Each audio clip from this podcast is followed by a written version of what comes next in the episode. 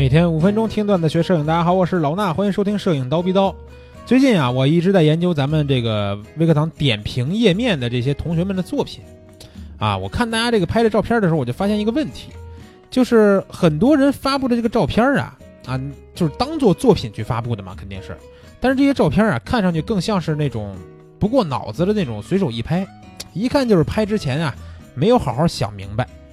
所以说，我们今天要讨论的问题是，这样去拍摄到底好不好，对吧？因为我们一直说学摄影的时候需要多拍多练，但是这个多拍到底是怎么样一个多拍的方法，是吧？盲目的去摁快门，其实真的不是一个好的办法。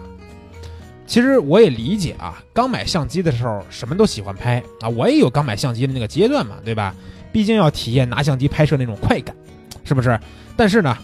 过了刚开始那种热乎劲儿，你就要多思考一些了，啊，我们喜欢的是摄影，所以呢，一定要想办法拍出来好看的摄影作品，而不是看见什么都去拍，拍了一堆这种图片文件，对吧？放在电脑里边，你说删了吧，也不舍得；不删吧，好像也不能拿来当做作品去展示。所以呢，就说到我们在前期多拍多练的时候，一定要思考，如果是不思考去乱拍。那不如不拍，对吧？因为乱拍有一个非常严重的问题是什么呢？就是你拍着拍着，你就发现，哎，为什么我拍了这么多，但都不如人家拍的好看？哎，这样会打击你的自信心，让你有一种想法，就是那算了，那我不如不拍了，对吧？我怎么拍？我天天都拍，我每天出去拍一两百张，人家拍的那么好看，我为什么拍的这么屎呢？这样你会慢慢的对摄影失去兴趣，热情也就没了。所以说，我不建议新手。出去多拍这种随手一拍的不经过思考的照片不建议这么拍啊。那拍出好的作品呢，才能激励自己，才能让你更喜欢摄影，更喜欢拍照，对吧？所以说，怎么才能拍出好的作品呢？我们就要思考，思考的点是什么？我觉得最根本的一个点就是，为什么我要拍这张照片？很多时候我在拿胶片相机拍摄的时候，我都会这么思考。所以我觉得胶片相机对于我们促进这个。拍摄练习还是有帮助的，因为你胶卷它有数量限制，对吧？它不像我们数码相机，咔嚓咔嚓随便拍，我拍一张这卷里边就少一张，所以我在拍每张照片之前，我都要想明白我为什么要拍这张照片，有可能有几个点，啊，比如说这个主体很吸引人，这是一大类，主体是什么呢？比如说我们拍人像，对吧？这个模特很漂亮，咱不管说是创作人像还是你抓拍的人像，这个人就很漂亮，我就愿意给他拍一张，哎，这可以啊，对吧？因为这主体就是人，人漂亮那就拍呗。我就给他拍一张，这是值得拍的。另外呢，拍风光的也一样，这地儿好看，我愿意给他拍一张，这是没错的，对吧？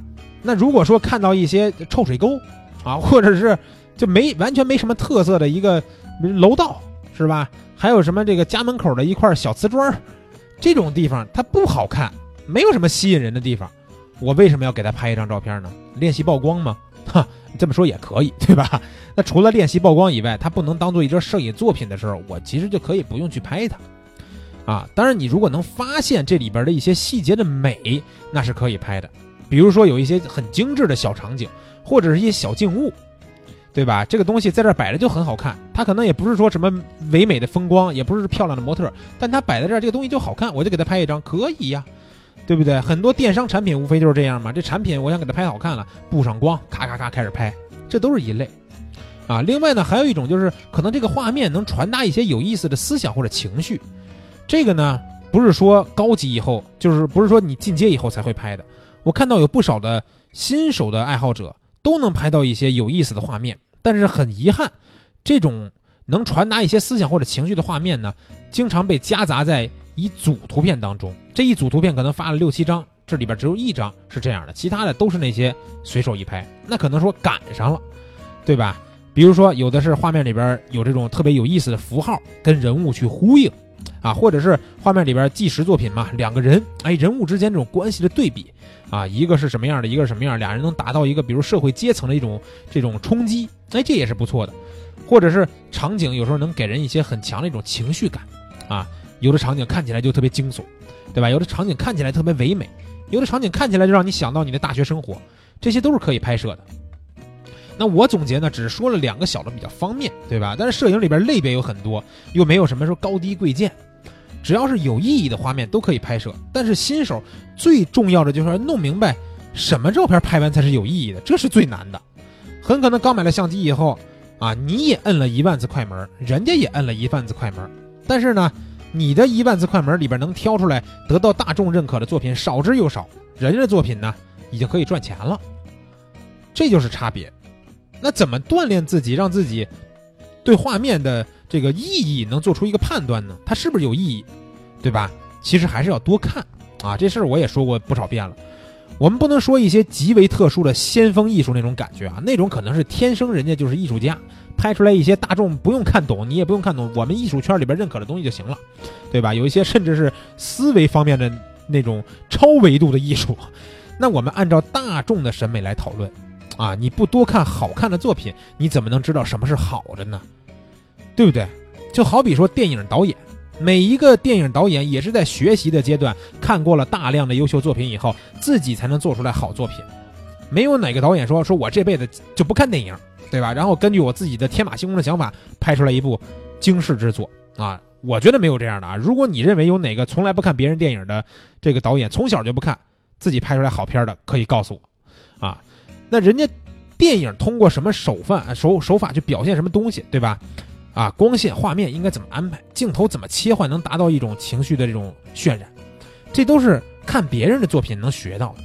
摄影也是一样嘛，对吧？画面里边人物的状态啊，光线、构图、曝光、后期的色调，都是要看一些优秀的作品才能领悟的。